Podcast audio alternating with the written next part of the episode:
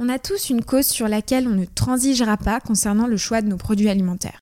Alors ça peut être le type d'agriculture, l'origine des matières premières, la présence d'additifs ou bien la qualité nutritionnelle des produits.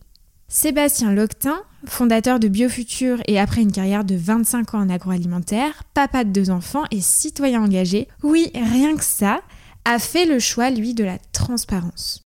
Alors le constat finalement est sans équivoque. Il faut être aujourd'hui un véritable détective privé pour décrypter nos étiquettes. Vous vous y retrouvez, vous, entre tous ces différents labels, ces différents termes, HVE, additifs, sans conservateur, sans OGM, sans filtre ajouté, euh, non, sans sucre ajouté Sébastien a donc créé le collectif En Vérité, accompagné de 12 marques, pour réclamer la transparence absolue sur tous les produits alimentaires, quels qu'ils soient. L'objectif, c'est quoi? Finalement, c'est obtenir du législateur une loi qui obligerait les industriels à dire la vérité aux Français de manière claire, compréhensible et harmonisée. Vous vous en doutez bien, à l'annonce du mouvement, j'ai directement contacté Sébastien pour qu'il réponde à mes nombreuses questions parce que ce mouvement a éveillé ma curiosité. Comment les 12 marques ont été choisies? Quel rôle pour Biofutur par rapport aux autres marques? En vérité, concrètement, ça veut dire quoi et comment ça va se traduire sur le terrain? La mise en place d'un label, la simplification des étiquettes, qu'est-ce qu'on peut attendre finalement de ce mouvement? Et puis, depuis que le mouvement a été mis en lumière, est-ce que le mouvement a reçu des candidatures d'autres industriels qui souhaiteraient rejoindre le mouvement? Si oui, lesquels? Et puis, quelles sont leurs motivations premières et est-ce que le collectif va accepter tout type d'entreprise? Toutes les réponses sont dans l'épisode qui va suivre. C'est une interview riche où Sébastien m'a accordé du temps, un samedi matin en plus, autour d'un café lyonnais. C'était un moment extrêmement agréable. Si vous souhaitez soutenir le podcast, c'est le moment promo. et faire votre BA en fait pour, pour la fin d'année, il y a une chose, seulement une et pourtant je demande jamais rien dans mes podcasts, mais une chose qui pourrait faire que le podcast gagne en visibilité, c'est de mettre une petite note sur Apple Podcast ou Spotify ou un commentaire en me disant ce que vous avez pensé de l'épisode ou bien tout simplement du podcast ou dites-moi tiens, quel est votre épisode préféré? Merci beaucoup en tout cas et je vous laisse tout de suite avec l'épisode du jour, Sébastien Loctin, Mouvement en vérité.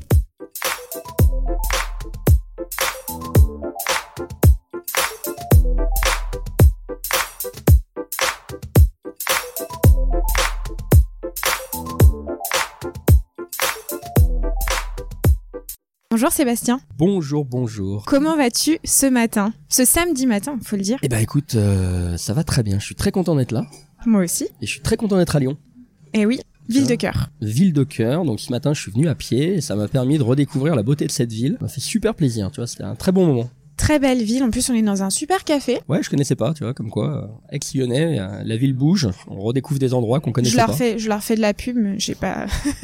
mais euh, c'est le HO36 et, et j'aime beaucoup venir dans ce café. Ils ont des produits locaux, très peu de, de produits à la carte, mais c'est toujours extrêmement bon.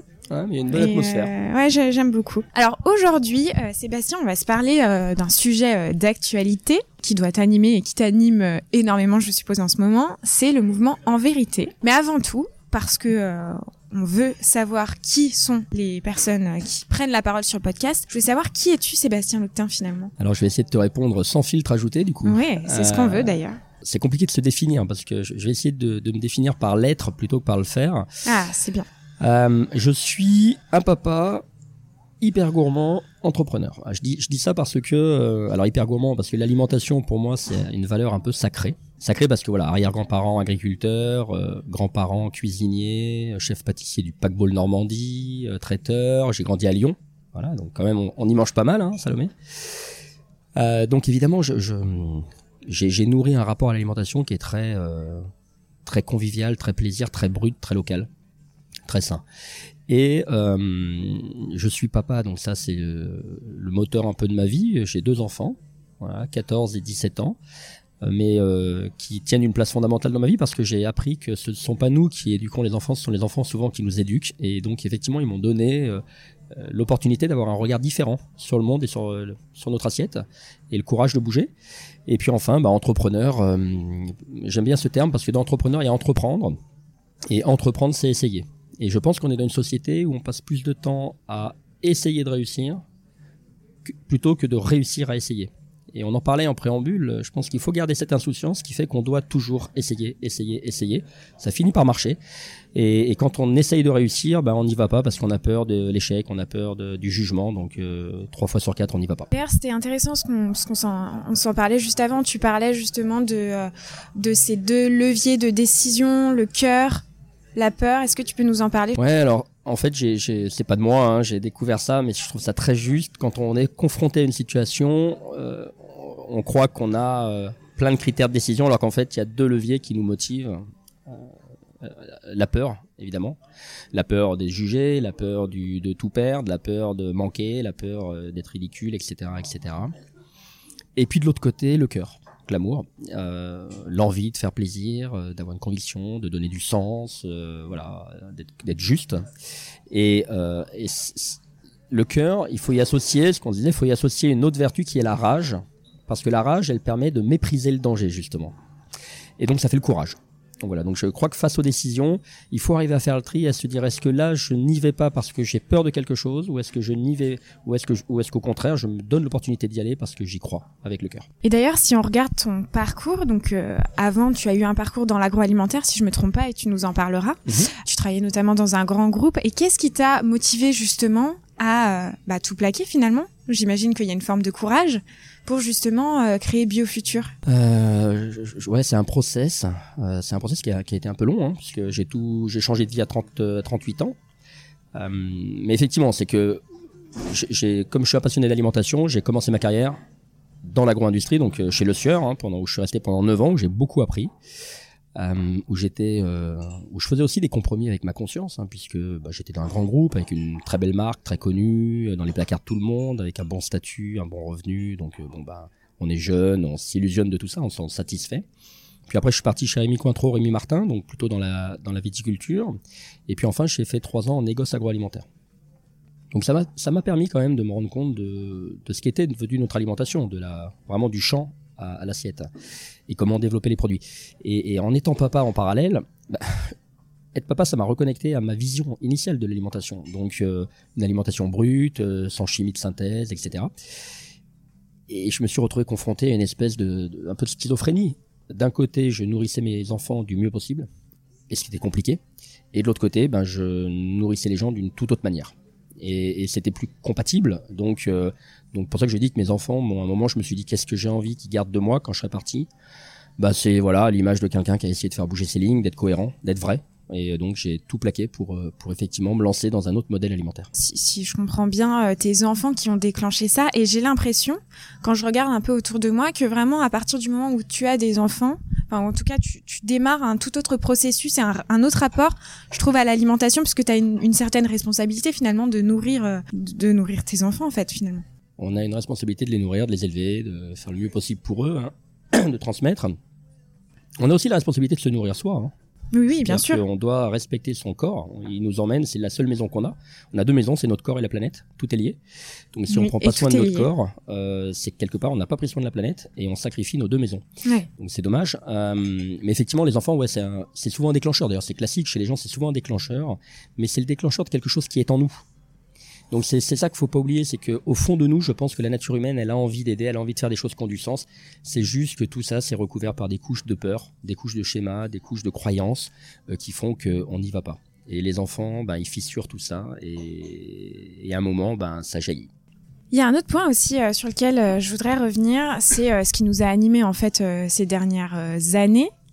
c'est le Covid, malheureusement. Et je voulais avoir ton avis sur euh, dans quelle mesure euh, justement ce, Covid, cette épidémie, même cette crise, euh, a changé. Bah déjà, est-ce que ça a changé, selon toi, la manière de voir l'alimentation ou en tout cas le processus d'achat chez les Français? Quel est ton avis finalement sur cette question? Alors c'est un sujet qui est qui est pas simple, hein, le, le, Covid, mais en tout cas oui, évidemment, indéniablement, ça, ça a complètement changé le regard qu'on a, je pense, sur beaucoup de choses, sur l'alimentation, sur le monde aussi, sur ce qui est important aussi sur ce qui est essentiel. On est dans une société du divertissement. Le divertissement, comme disait Pascal, c'est s'éloigner du réel. Se divertir, c'est s'éloigner du réel. Et en fait, tout est fait pour nous divertir. Euh, L'arrêt sur image qu'on a vécu il y a deux ans, à peu près, avec le Covid, euh, curieusement, il n'y avait plus de divertissement, donc les gens se sont recentrés ponctuellement, malheureusement, sur le réel, sur l'essentiel, avec plein de bonnes intentions. Et c'était assez formidable, parce qu'on se rend compte que finalement, on peut se contenter de beaucoup moins. Euh, malheureusement, je trouve que je, pense qu'avec dans la durée, euh, les intentions n'ont pas nécessairement duré. Aujourd'hui, euh, ce Covid ou en tout cas ce contexte, cette peur, elle génère quelque chose qui est pas très sain, c'est-à-dire qu'elle génère une forme d'anticipation de quelque chose de terrible qui pourrait arriver et donc un repli. Et c'est vrai qu'au niveau de l'alimentation, on le voit, mais c'est pas le seul facteur. On, voit que les gens effectivement anticipent une forme de prudence et donc euh, et donc ont une tendance à se replier sur des réflexes historiques qui sont rassurants, donc euh, des premiers prix, de la marque distributeur, des produits pas chers, mais nécessairement des produits qui sont moins durables et moins vertueux. Donc on resacrifie à moyen terme notre, notre écosystème. Après le Covid a montré un autre truc, euh, un autre truc qui est formidable, c'est que tout est possible. C'est-à-dire que qui eût cru qu'on serait capable d'arrêter le monde? Donc maintenant, quand j'entends les politiques dire ah non mais ça c'est compliqué, mais ça c'est pas possible, franchement, arrêtons la rigolade. Tout est possible, c'est une question de conviction. Et je suis curieuse d'ailleurs de voir comment euh, comment ça va évoluer en fait euh, sur le terrain, dans les magasins, dans les prochains mois qui viennent, puisque là on on est encore dans, cette période de Covid. On vit aussi une, période d'inflation qui est assez euh, importante. Je ne sais pas, mais en tout cas où les matières premières augmentent. Donc j'attends de voir comment ça va se passer en magasin. Il faut déjà que ça se passe dans les box de négociation. Voilà, c'est ça. On va rentrer dans la période d'ailleurs. on est en plein dedans. On est en plein dedans. on est en plein dedans et c'est une période qui est compliquée. On va pas se mentir. Hein. Aujourd'hui, je, je, voyais un article de Strip Food qui disait les Français sont en train de s'émouvoir du la hausse de la baguette. Bah, les distributeurs sont en train de s'émouvoir de la hausse des matières premières. Le seul problème, c'est que nous, les PME, on est au milieu. On subit les hausses de matières premières et elles sont euh, terribles. Hein. C'est pas c'est pas un scoop. Hein. Je crois que tout le monde est au courant. Il y a des datas publiques et curieusement, les distributeurs parfois font euh, fin d'ignorer euh, qu'il y a des hausses réelles et on se retrouve nous à devoir euh, neutraliser nos tarifs, ce qui est pas viable. Donc c'est vrai que je crois que le distributeur, à un moment, il a une responsabilité. Comme le français, on doit payer un peu plus cher la baguette. Parce qu'au bout de la ligne, il y a un paysan qui cultive son blé, il y a un boulanger qui fait son pain. Et que lui, ben, il a besoin aussi de vivre de son travail. Euh, bien sûr. Et en plus de, l'inflation, il y a un sujet. Euh, euh, qui revient un peu sur la table, c'est la loi Egalim. Puisque aussi on vit Egalim 2. Alors je voulais savoir, est-ce que tu as un avis justement là-dessus? Alors, j'ai un avis où l'intention de la loi, elle est, louable, hein, elle est bonne. je suis tout à fait, je suis le premier à défendre la rémunération euh, de nos producteurs. On le fait. Euh, on, essaie de soutenir une agriculture française d'ailleurs qui nous coûte plus cher, mais je trouve ça génial parce qu'au bout de la ligne, il y a des gens qui vivent de ce travail, donc donc il faut le rémunérer. Il faut pas. Enfin, les paysans, ils nous nourrissent. C'est le plus beau des métiers. maintenant, il y a un moment, cette loi Egalim, elle a créé un biais qui est que on est tenu d'accepter les hausses, mais le distributeur, lui, n'est pas tenu de les répercuter au rayon. Donc au milieu, il y a le fusible qui est euh, la PME, mais, même en fait l'entreprise. Et, euh, et, nous, on ne peut pas absorber la hausse. On n'a pas la rentabilité pour. Donc, euh, cette loi Egalim 2, elle nous met entre le marteau et l'enclume. Aucune négociation possible sur l'amont et quasiment pas de négociation possible sur l'aval. Donc qu'est-ce qu'on fait? Donc les négociations sont super compliquées. Moi, je suis très étonné de la posture de certains distributeurs qui n'entendent pas du tout la réalité de, ce qu'on subit. Et je suis pour le coup assez inquiet. Assez inquiet. Et surtout qu'après, en termes de, l'inflation, oui, on en a peur, mais il faut pas en faire des gorges chaudes non plus. Euh, tout le monde, tout le monde s'excite d'une inflation potentielle de 3% sur l'alimentation. Le budget des ménages, euh, c'est 13 ou 14%, le budget alimentaire. 3% de 13 ou 14%, on va inflater le budget global de 0,3-0,4%. Enfin, je crois que l'enjeu il est pas là. Euh, les ménages payent beaucoup plus cher l'énergie. Surtout pour l'alimentation. Surtout pour l'alimentation, qui est un sujet clé. Quand on voit la hausse des logements, la hausse de l'énergie, etc., je crois que la réelle inflation, elle est là en termes d'impact. Elle n'est pas euh, sur les 0,3% globaux euh, que vont générer l'inflation, l'alimentation. Et d'ailleurs, donc tu, on, se parle des négos et de, et de cette période. Et il y a quelque chose que j'ai oublié de préciser. Donc, Sébastien, tu es aussi dirigeant de BioFuture. Est-ce que tu peux nous parler un peu euh, bah, de, ton entreprise, tout simplement?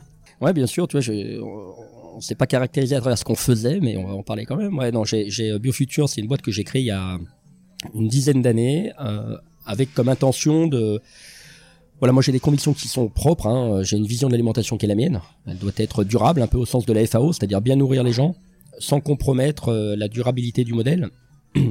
Et donc, je trouvais très compliqué il y a dix ans, mais je trouve encore très compliqué aujourd'hui, euh, de bien se nourrir, de bien se nourrir au sens de savoir ce qu'on mange. Et, et les consommateurs, quand ils sont devant un rayon, ben savoir d'où ça vient, comment c'est fait, avec quoi c'est fait, qu'est-ce qu'ils vont donner à leur enfant, c'est super compliqué. On se pose mille questions. Je l'ai vécu en tant que papa. Donc à un moment, je me suis dit tiens, et si je lançais une marque qui permet aux gens de ne plus avoir à se poser ces questions-là? Donc euh, voilà, avec euh, une origine France, euh, une production en France, des produits clinés, pas d'additifs, de l'optimisation nutritionnelle, du goût. Et donc j'ai créé Quintessence, qui a démarré en magasin bio il y a 8 ans maintenant. Et, hum, et donc on a la deuxième question qu'on s'est posée, c'est évidemment on cherche à avoir de l'impact quand on veut être utile. Et pour avoir de l'impact, ben, je, me suis dit le meilleur moyen c'est d'aller dans le placard des gens. Donc euh, ce qu'ils consomment au quotidien, c'est là que j'aurai le plus d'impact. Et on a commencé par les huiles, les sauces, les vinaigrettes, les condiments. on a d'autres projets évidemment, mais voilà, on, s'est mis à revisiter ces produits avec notre cahier des charges qui est un petit peu exigeant et nos super sous-traitants. Et, euh, depuis 7 ans, magasin bio, voilà, ça fonctionne très bien. Et plus récemment, il y a 4 mois, on a décidé d'aller en grande distribution, toujours pour avoir un peu plus d'impact, pour se dire, voilà, là, 90% de l'alimentation est quand même en grande distribution, donc euh, il faut qu'on rende nos produits accessibles. Et on a été en grande distribution avec une marque qui s'appelle Node. donc qui, à l'envers qu'il faut lire en effet miroir, ça fait bon en effet miroir. Donc c'est un peu tricky, mais, mais l'idée c'est de dire que voilà, parfois le bon sens c'est d'en changer euh, et qu'il faut euh, se remettre dans le bon sens quand il s'agit d'alimentation. Est-ce que tu peux me parler justement des, des, produits en tant que tels, des, des, exemples ou alors même où est-ce qu'on peut retrouver vos produits dans quel type d'enseigne? Vas-y, c'est la minute promo, c'est parti. Non, c'est pas la minute promo, c'est plus pour se dire ok concrètement sur le terrain comment, ça, se passe quoi. Bien sûr, ouais. non. Alors on a, euh, moi parmi mes produits chouchous, alors on a une gamme, on a, on a des huiles qui sont des mélanges d'huiles sur mesure adaptés à l'âge des gens, parce qu'évidemment nos besoins évoluent, donc c'est assez cohérent d'être sur une alimentation personnalisée. On a des vinaigrettes, on a des sauces, ketchup, mayonnaise, euh, barbecue, burger, donc des trucs qui sont logiquement euh, bien dégueulasses, donc qui nous font plaisir à revisiter. Et moi j'ai deux chouchous. la première c'est l'huile bébé voilà, qui a été mon premier produit que je faisais pour mes enfants. Euh, et qui est un super complexe d'huile qui est adapté aux besoins nutritionnels de l'enfant. Et, ce, produit il est top parce qu'il permet de dire aux parents il faut donner du gras au bébé. Ce qu'on oublie, c'est-à-dire 80% des parents ne donnent pas de gras à leur bébé, ce qui est pas cohérent parce que le lait maternel est très gras et c'est l'aliment de référence. Donc du coup, on a euh, on a fait un mélange qui, qui permet d'avoir les acides gras essentiels qu'on trouvait dans le lait maternel ou dans le lait adapté, et donc qui assure une continuité nutritionnelle à l'enfant. Donc c'est vraiment pour moi un produit d'impact génial. Et ça, en interne, comment vous avez travaillé justement pour le développement de, de ce produit avec des nutritionnistes, des nutritionnistes, pardon? Comment ça s'est passé? Exactement. On a, en fait, on a un cahier des charges, on travaille avec des experts. Donc sur ce produit-là, on a pris un cabinet de nutritionniste, un naturopathe. Si on aime bien aller plus loin que la science, parfois y, y ajouter effectivement une réflexion un peu plus 360. Euh, et on a travaillé avec l'Institut des corps gras, l'ITERG à Bordeaux, et on leur a demandé tout simplement, on leur a dit voilà, est-ce qu'un bébé a un besoin spécifique en apport en acides gras essentiels? Si oui, qu'est-ce qu'on peut lui proposer en termes de formulation avec un sourcing français, etc. En bio, sans, chimie, sans, raffinage chimique. Et, euh, et donc c'est ce travail collaboratif entre nutritionnistes, naturopathes, Institut des corps gras et nous qui ont permis de voilà de, de, de faire naître cette cette petite huile qui voilà qui, que j'aime beaucoup, qui est vraiment notre, notre, tout premier produit, donc symbolique, et qui marche très bien d'ailleurs, qui, est très chouette. Et ensuite, mon deuxième produit, c'est le ketchup. Là, l'objectif, c'était de permettre aux parents de passer d'un produit délétère euh, et sans traçabilité à un produit ultra tracé. Et je, dis vraiment, j'assume de dire sain, parce que c'est une purée de fruits et légumes. En fait, on a remplacé le sucre par des légumes, donc betterave, carottes, euh, oignons. Et on a toujours évidemment de la tomate. La tomate aujourd'hui vient de Provence. Euh, tout est cultivé en France. Euh, tout en bio, il n'y a pas d'additifs. Donc on est sur un produit qui est super gourmand, euh, où on retrouve le côté tomaté, épicé, vinaigré du ketchup, qui est super gourmand, qui entretient l'emploi des paysans, qui fait travailler une PME française, qui nourrit bien les enfants. Donc ouais, c'est du kiff. Et moi, je me suis battu pendant des euh, pendant des années avec ma fille, notamment sur le ketchup à table.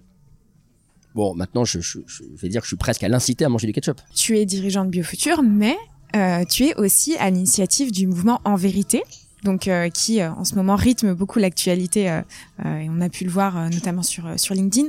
Est-ce que tu peux nous en parler de ce mouvement? Ouais, volontiers. ce, ce, mouvement, c'est on est un peu dépassé là par pour être honnête, par la réaction très positive de, de l'ensemble des parties prenantes sur ce sujet. Il est né, il est né d'une conversation que j'ai eue avec un, un ami il y a quelques mois, avec David Garbous, euh, où je partageais une frustration. Voilà, frustration de me dire, euh, on est face à une urgence climatique. qu'on peut régler par l'alimentation en partie, parce que l'alimentation est un impact player incroyable. C'est-à-dire que à travers un coup de fourchette, on peut décider de créer de l'emploi, on peut décider de défendre les paysans dans nos campagnes, on peut décider de d'avoir un impact réduit sur l'environnement et de mieux se nourrir, donc d'avoir un meilleur bilan santé. C'est un truc de fou. Il n'y a, pas un truc qui permet d'avoir un tel impact. Se nourrir devrait être l'acte le plus simple. C'est devenu un acte hyper compliqué. Hyper compliqué. Et, euh, donc à un moment, euh, on arrive à, une conséquence qui est que c'est tellement compliqué que les gens ne savent plus ce qu'ils mangent. Et ça, est-ce que c'est normal? C'est-à-dire, est-ce que c'est normal qu'un parent qui veut bien faire, on en parlait en préambule, un parent qui veut bien faire pour ses enfants, entre guillemets, les empoisonne en croyant bien faire? Je crois que c'est pas normal en fait. Euh, se nourrir, c'est un savoir ce qu'on mange, c'est un droit. Et sans le savoir forcément, et parfois même pire, en pensant bien faire. Moi, j'ai cette anecdote sur des salades que ma fille m'a ramené. Elle pensait bien faire et elle m'a ramené des trucs ultra intensifs. Donc, euh, donc je crois que voilà, savoir ce qu'on mange est un droit et on, a oublié que c'est un droit qui doit être respecté.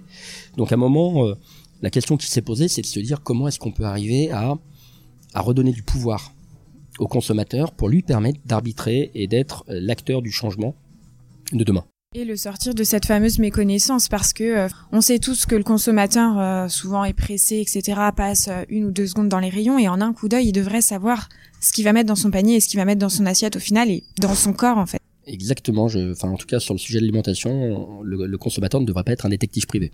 Aujourd'hui, c'est un détective privé. Il faut regarder au dos de l'étiquette, il faut essayer de décoder ce qui est écrit, il faut utiliser les applications nutritionnelles, il faut demander aux amis, il faut regarder sur UFC que choisir ce qui se passe. C'est à nous de faire le job. Les experts alimentaires, c'est nous, donc c'est à nous de faire le job et d'informer le consommateur. Et aujourd'hui, du coup, ce mouvement est composé de 12 marques. Est-ce que tu peux nous parler justement de ces 12 marques qui ont rejoint euh, le mouvement en vérité? Alors aujourd'hui, il y a 12 marques. aujourd'hui, il en a un peu plus parce qu'on a, on a une salle d'attente euh, d'adhésion, mais aujourd'hui, on a démarré à 12. Ouais. On a démarré à 12. Alors, c'est pas les 12 salopards. Hein. En tout cas, j'espère, j'espère pas. On les a pas choisis comme ça. Euh, le choix des marques initiales, il, a, est pas évident parce que euh, quand on arrive et qu'on dit, euh, ce qu'il faut comprendre, c'est que aujourd'hui, il y a beaucoup, beaucoup, beaucoup de marques euh, qui malheureusement sont n'ont pas le choix que de que de ne pas pouvoir tout dire. Je m'explique on est arrivé à un, système on a vécu tellement la pression des distributeurs et euh, les orientations de certaines multinationales qu'on est arrivé dans un système qui est euh, complètement délétère. Et, pour survivre, il y a plein de PME qui ont été obligés de suivre ces injonctions de la grande distribution sur le prix et des orientations des multinationales pour être concurrentiels. Donc euh, on a fait des choix qui n'étaient pas les bons. Mais c'est très compliqué de les dire aux consommateurs aujourd'hui parce que les règles du jeu ne sont pas les mêmes pour tout le monde. Je prends un exemple. si, demain mon fils vient me voir en me disant papa, j'aimerais ne plus utiliser mon téléphone portable, j'en peux plus, je dirais super. Mais si dans la cour de récréation tous les enfants ont leur téléphone portable, c'est impossible pour mon fils de ne plus avoir le sien. C'est impossible. Il va se retrouver complètement exclu du, du game. Donc c'est un peu pareil, c'est-à-dire que Aujourd'hui, les marques qui veulent dire la vérité, les marques qui ont envie de dire la vérité, qui ont envie de faire bouger les lignes, elles ne peuvent pas le faire comme elles le souhaitent parce que les règles du jeu en cours de récréation ne sont pas les mêmes pour tout le monde. Donc elles vont arriver avec un message sincère qui sera confronté à un message mensonger. Mais sauf que elle, le message sincère, il sera nécessairement accompagné d'un prix un peu plus élevé parce qu'il faut payer la valeur. Et de l'autre côté, le message mensonger sera accompagné d'un prix pas cher. Et le consommateur arbitrera par le prix. Donc c'est très injuste. Donc, donc cette opacité, cette confusion, elle empêche les initiatives de se libérer. Donc c'est pour ça que quand on a dû choisir les marques et qui on allait démarrer, euh, moi j'avais deux, j'avais deux idées en tête. Il fallait que ce soit des marques qui ont envie, en termes d'intention, d'aller vers le changement, même s'il n'y a pas de marque parfaite, ça n'existe pas, euh, nous non plus. Donc il n'y a pas de marque parfaite, donc c'est plutôt des questions d'intention. Est-ce que j'ai envie demain, si les règles du jeu sont les mêmes pour tout le monde, est-ce que j'ai envie de changer le game? Est-ce que j'ai envie de m'améliorer? Est-ce que j'ai envie de dire aux gens ce qu'ils mangent? Ça c'est la première question en tant que marque, est-ce qu'on a envie de dire la vérité aux Français? Et ensuite, euh, bah, le deuxième critère, c'est que j'ai essayé de trouver des marques qui sont représentatives de, notre alimentation. Euh, l'alimentation entre guillemets plus vertueuse de demain, elle n'est pas réservée à une élite, elle n'est pas réservée à quelques marques vertueuses, elle est c'est l'affaire de tout le monde, donc euh, à la fois des grosses marques, de celles qui sont bio, de celles qui sont pas bio, des petites marques, des marques en magasin bio, des marques en grande distribution, des marques uniquement en e-commerce, c'est l'affaire de tout le monde. Donc j'ai essayé de trouver voilà des marques qui soient des, ETI françaises comme Dossi par exemple, des marques euh, très engagées comme Jardin Bio, des marques pure player euh, comme Food for Good en, magasin bio, euh, des DNVB comme Omi and, Company, on a Baby Bio sur l'infantile, Tribal Royal avec Vrai et Soja Sun. Et Soja, donc on a été chercher des marques qui représentent un peu notre diversité. Et ce qui est juste génial, c'est que tout le monde a joué le jeu. Est-ce que tu peux nous expliquer justement euh, le process entre le moment où tu as eu euh, justement cette discussion et comment finalement ça s'est concrétisé avec ces 12 différentes marques? Comment tu es allé les chercher? Comment vous vous êtes réunis? On veut savoir un peu sans filtre les backstage en gros. Le backstage a été... Alors c'est vrai que ça, a été un, un boulot quasi à mi-temps complet pour moi mais je pense que c'est important à un moment de se mettre au service du bien commun. Enfin, moi, je le fais, on le fait bénévolement. Hein, ça a été euh, complètement financé par euh, par Biofutur. Euh, mais je crois que c'est aussi notre rôle que, que d'essayer de porter des choses dans lesquelles on croit. Donc, ben, quand on a eu l'idée, on a commencé, nous, on a pris une agence de, de RP et d'influence pour commencer à rencontrer les parlementaires pour voir si le sujet de la transparence pouvait faire bouger les lignes, et, et clairement, c'est le cas. Ensuite, on a commencé effectivement à approcher une à une euh, le pool de marques qui nous semblait euh, qui nous semblait euh, pertinente. Donc, on s'est rapproché des directions marketing, communication et direction générale parce que il faut qu'à un moment la décision vienne du top down. Donc, donc faut embarquer, faut embarquer la direction. Ça a été, j'ai été assez surpris parce que ça a été assez simple d'avoir des retours. Tu vois, je pensais que, ben voilà, moi, petit entrepreneur dans ma petite TPE, quand tu fais péter un mail à un directeur général d'une grosse ETI, tu te dis bon, ça va passer euh, à la verticale parce que euh, les gars sont super sollicités, euh, qui se disent bon allez encore une initiative de plus. bon, ben, curieusement, je crois que systématiquement entre j'ai eu des réponses entre entre 24 et 72 heures. donc c'était vraiment canon. Et après ben voilà, on a on a essayé de présenter le projet qu'on voulait monter. On a organisé un kick-off à Paris le 16 novembre, le jour de mon anniversaire. Le mec un peu mégalo. et on a réuni toutes les marques pour faire une présentation un peu magistrale d'où on en était, de comment on voyait le truc de, des next steps, c'est-à-dire la constitution d'associations, euh, les actions qui étaient prévues sur 2022, les bénéfices pour les marques aussi, hein, de, en termes d'image, en termes de politique RSE, en termes de relations consommateurs. Et, euh, et puis on a, euh, on a eu euh, ben, un go euh, de la part de toutes les marques. Et on leur avait dit avant de constituer l'association, on va déclencher une première OP de com avec une tribune dans le journal du dimanche.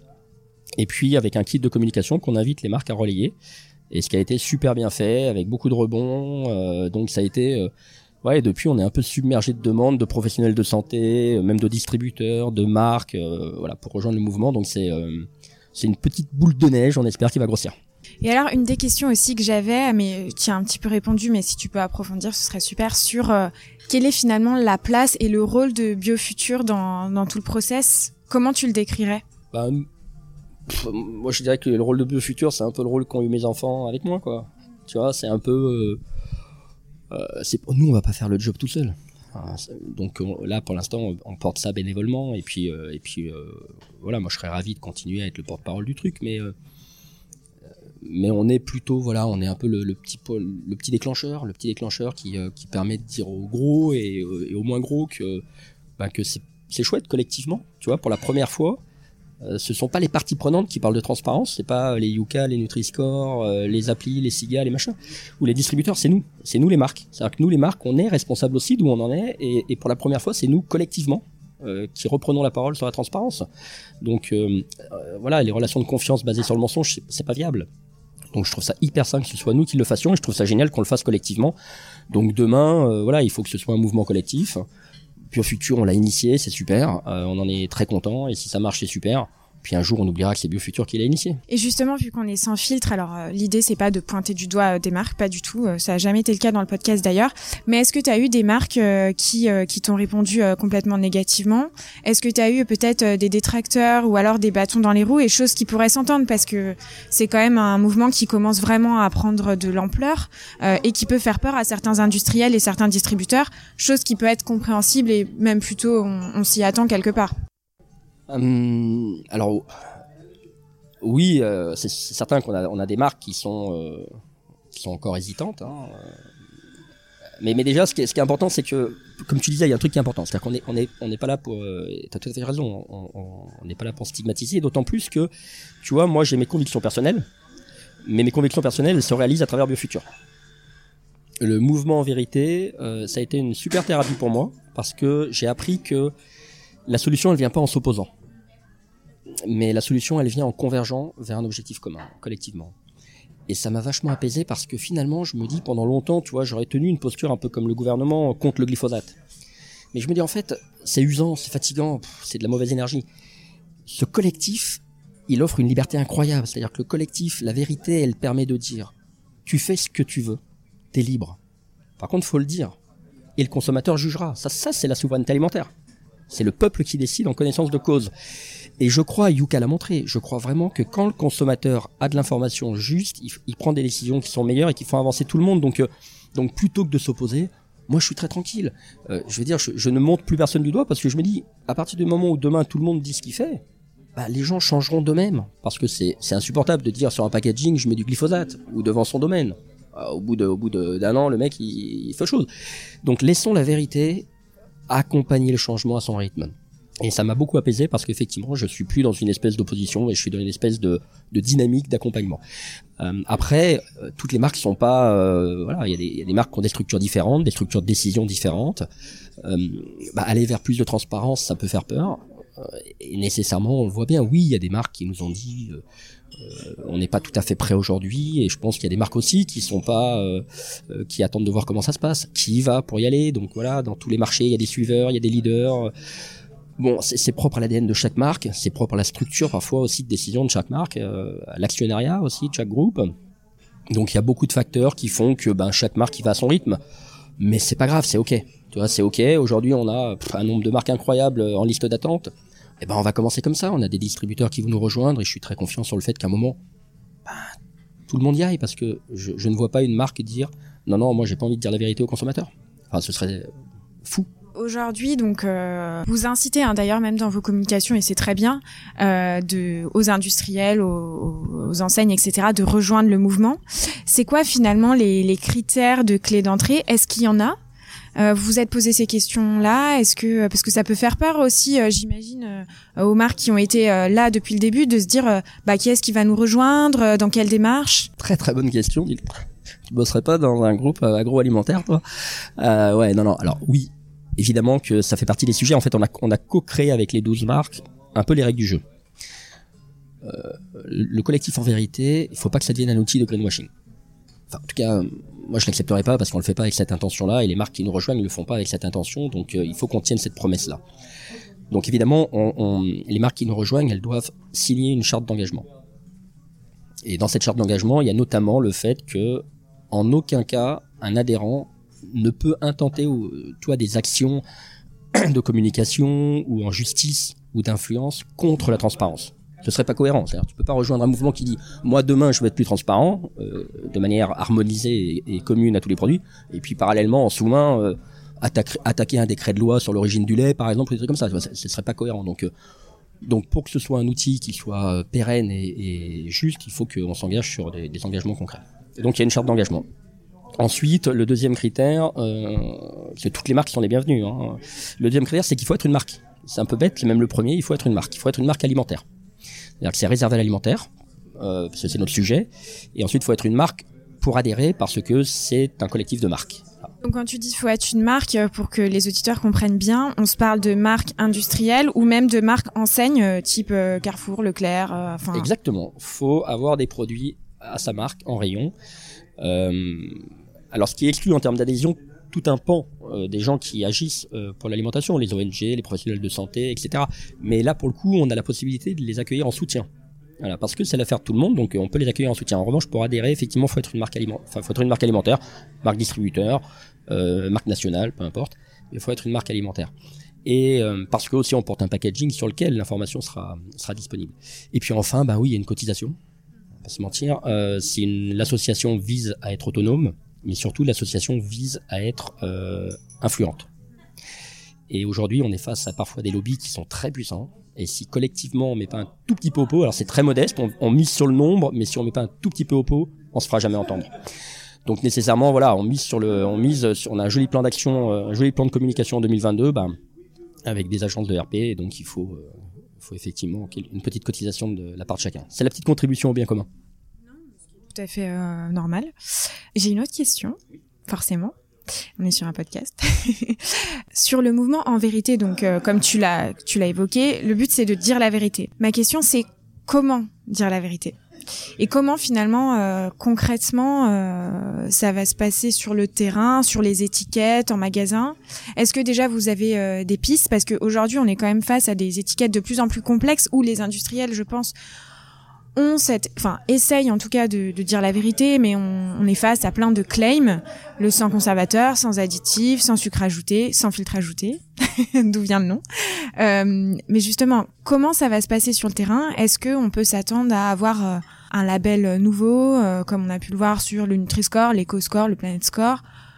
Est-ce que tu as des réponses déjà à ça? Bien sûr. Alors, en fait, le premier objectif du mouvement, c'est déjà de pousser un coup de gueule et euh, d'amener le législateur à réguler la transparence. Ça, c'est vraiment quand on en sera là, c'est-à-dire quand le législateur aura déposé une proposition de projet de loi d'harmonisation de la transparence alimentaire, on aura gagné la première bataille, on aura gagné la bataille de la com, on aura gagné la, bataille de l'opinion publique, et ce sera déjà euh, canon, c'est-à-dire qu'on aura euh, déjà fait notre part. Après, il faut que ça se concrétise en pack, on pack. Alors, pourquoi on pack Parce que on le disait en préambule, moi je, trouve que c'est pas au conso d'être un détective privé. Et tu le disais d'ailleurs, tu as utilisé en un clin d'œil. Je crois que c'est ça la clé. C'est quand j'achète un produit, je paye pour nourrir, euh, me nourrir ou nourrir mes enfants, donc je dois savoir tout de suite. ne pas y passer une heure. Donc il faut que ce soit évidemment une pack. Mais derrière, l'objectif c'est la simplification et l'harmonisation. Quand tu prends juste le type d'agriculture par exemple aujourd'hui qui est pratiqué, il doit y avoir une vingtaine de labels c'est franchement habitable. C'est-à-dire que tu as bio, Déméter, Nature et Progrès, haute valeur environnementale, zéro résidu de pesticides, sans résidu de pesticides, agriculture durable, agriculture raisonnée, nouvelle agriculture, etc., etc. Enfin, franchement, pour le consommateur, c'est incompréhensible. Il n'y a rien de réglementé, il n'y a pas de cadre clair derrière, à part le label bio euh, et le label rouge. Euh, mais sinon, euh, tout le monde y va de sa petite, son petit logo, production 100% propre, etc., etc. Et pour le consommateur, bah, du coup, comment tu veux que le consommateur apprécie qu'un produit bio soit plus cher? Quand il voit qu'un produit qui va être euh, agriculture durable, qui veut rien dire, euh, en fait, est du conventionnel pas cher. et en plus, le pire, c'est que nous, on travaille dans l'agroalimentaire, donc on est quand même euh, assez alerte sur ces sujets-là. et je pense, qu'on fait le même constat, toi et moi, c'est de se dire, même quand nous, on va faire nos courses, on a du mal à comprendre. C'est un vrai bordel. Les marques qui, qui, ne disent rien et les marques qui racontent n'importe quoi et celles qui racontent sincèrement, franchement, c'est à la fois injuste pour ceux qui font des efforts et c'est ensuite injuste pour les Français parce qu'ils peuvent pas choisir en connaissance de cause. Donc, euh, donc évidemment, harmonisation, simplification. Simplification, ça veut dire moins d'infos, à l'instar du Nutri-Score. Depuis le Nutri-Score, qui est un euh, super référentiel, il est incomplet. Il faut évidemment le renforcer sur un certain nombre d'items pour qu'il soit plus euh, plus j'ai envie de dire plus plus utile et, selon moi aussi, euh, par catégorie de produits, je pense que c'est aussi important parce que forcément, quand tu vas dans le rayon bonbons, on va pas se mentir, on sait que les Nutri-Score seront euh, dégueux. Enfin, qu'on se le dise. Bien sûr. Mais c'est plutôt de se dire, dans une approche catégorielle, quand le consommateur, il est dans le rayon bonbons, il sait euh, instinctivement, en tant que papa, maman, etc., qu'il va acheter à ses enfants quelque chose pour faire plaisir qui n'est pas forcément bon pour la santé. L'idée, c'est plutôt de se dire, entre un bonbon A et un bonbon B, quel est le mieux pour mes enfants? Enfin, je pense que tu es euh, plutôt aligné bah, avec ça. Je pense que sur le Nutri-Score, il y a plusieurs sujets. Il y a l'histoire des catégories, il y a l'histoire effectivement des catégories qui doivent amener aussi à avoir un raisonnement parfois à la portion. C'est-à-dire quand tu consommes de l'huile, tu peux pas avoir une évaluation de l'énergie pour 100 grammes. Personne consomme 100 grammes d'huile, donc euh, donc c'est vrai que nécessairement, bah, tu, te fais flinguer. Quand euh, tu dois avoir aussi une, une je pense une, une prise en compte de l'ultra transformation qui est pas prise en compte aujourd'hui. Donc euh, ça, ouvre des, des bêches béantes euh, à l'industrie de l'ultra transformation. Euh, il doit prendre en compte la teneur en, nutriments. Ouais, on ne se nourrit pas que d'énergie et de fibres, on se nourrit aussi de vitamines, de minéraux, d'acides gras essentiels. Donc voilà, donc il y a, effectivement des évolutions qui sont pour moi vraiment importantes parce que sinon le Nutri-Score va être décrié et il va mourir de sa belle mort alors que c'est une super initiative. La réalisation en termes de, de vulgarisation, elle est, elle est top. A, B, C, D avec une couleur, tout de suite on comprend. Faut, faut juste durcir un peu le référentiel. Et justement avec le mouvement en vérité, est-ce qu'on pourrait voir apparaître ce type de, de, de score ou? C'est complètement ça. En fait, nous, l'idée, quand on parle de simplification et d'harmonisation, le Nutri-Score de, va arriver à être le référentiel nutritionnel. Donc il va cleaner tout un tas d'autres allégations qu'on avait avant et qui servaient à rien. Donc il va dépolluer et il va ranger tout le monde derrière un référentiel unique sur la nutrition. Ben, on demande la même chose sur trois autres critères d'impact. Euh, tu as le type d'agriculture. Plutôt que d'avoir 30 euh, types de labels ou de mentions, ben, demain l'idée ce serait d'en avoir une. Un peu à l'instar de ce que cherche à faire le Planet Score par exemple, qui, qui euh, évalue l'impact de pesticides, biodiversité, climat, bien-être animal. Donc en fait c'est d'avoir un référentiel commun à tous les produits. Et comme ça, le français, il comprend tout de suite l'impact de la, pratique agricole, euh, voilà, plus ou moins, il le comprend comme sur le Nutri-Score pour la santé. On doit avoir un référentiel commun sur la présence d'additifs, parce que les additifs, on en consomme 4,1 kg par an. C'est un truc de dingue. 4, euh, en moyenne 4 kg d'additifs par an. Franchement, c'est, c'est pas de la bouffe. Donc si je, si je nourris mes enfants, j'ai besoin de savoir si y a des additifs. ça c'est important. on sait même pas ce que c'est vraiment les additifs. Et le pire, je pense que si on fouille un peu, les impacts que ça a sur la santé sur du long terme. Parce que c'est vrai qu'on est souvent dans une approche court-termiste quand on fait euh, nos courses. Enfin, je veux dire, euh, on a besoin d'un repas pour ce soir, on, on pense pas à tout ça en fait. Exactement. Alors sur le long terme, et puis tu as le cocktail d'additifs aussi qui joue, donc c'est pas nécessairement qu'un, mais c'est le cocktail, donc il y a un effet cocktail. Euh, donc après, chacun est libre vraiment de consommer les additifs. Moi, j'ai pas de problème avec ça. La seule chose, c'est de le faire en sachant. Donc les additifs, je pense qu'on doit avoir un peu plus de, de clarté, de transparence là-dessus. Et le dernier point, donc on a type d'agriculture, nutrition, additif, et le dernier point, c'est évidemment la question de l'origine. Euh, savoir d'où viennent euh, les produits que je consomme. Tout simplement parce que je peux avoir envie de faire un choix euh, de soutien à une PME française sur la production ou à un paysan français sur la production ou à un paysan italien si je suis italien euh, voilà. Mais je dois savoir d'où ça vient parce que ça a un impact sur notre économie. Je trouve que c'est intéressant cette classification ou en tout cas les, les différents axes que tu as évoqués parce que on se rend compte qu'avec l'alimentation finalement peu importe les convictions qu'on a elles sont toutes différentes. On peut retrouver son compte. Si quelqu'un est vraiment très sensible à l'origine euh, ça devrait être simple de, trouver ce type d'information. Si quelqu'un est plus sensible, on devrait être tous sensibles à tous ces critères-là, bien évidemment, mais on est quand même plus familier sur certains de ces critères. Ah, T'as carrément raison. Enfin, alors déjà ces quatre critères, ils sont pas anodins. En fait, ils, répondent dans les études aux attentes des Français. Le Français veut savoir euh, comment ça a été cultivé, où est-ce que ça a été cultivé, euh, s'il y a des cochonneries dedans et si nutritionnellement ça va bien le nourrir. Bon, donc on n'a pas inventé grand-chose. Par contre, on vise la simplification et l'harmonisation. Euh, et, euh, et, comme tu le dis euh, très justement, ces, critères-là, personne ne, cherche à faire du 100%. Mais on a tous, au fond de nous, un petit moteur. Voilà. Il y en a qui vont être plus sensibles pour les enfants au côté santé d'autres qui vont être plus sensibles parce qu'ils sont issus d'une famille de paysans qui bossent dans une PME au, côté origine, ou euh, d'autres peut-être effectivement euh, euh, au côté, on en parlait, type d'agriculture, parce que c'est moi quand je vois qu'on oppose le local et le bio, je comprends pas. Si c'est local, il vaut mieux que ce soit bio. C'est à côté de chez nous.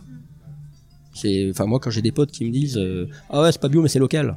bah, c'est pire. Moi je vais te raconter une anecdote quand quand quand on a on est descendu vivre à Aix-en-Provence mon ex-femme me dit euh, Tiens, on a trouvé une maison sympa avec les enfants au milieu des vignes.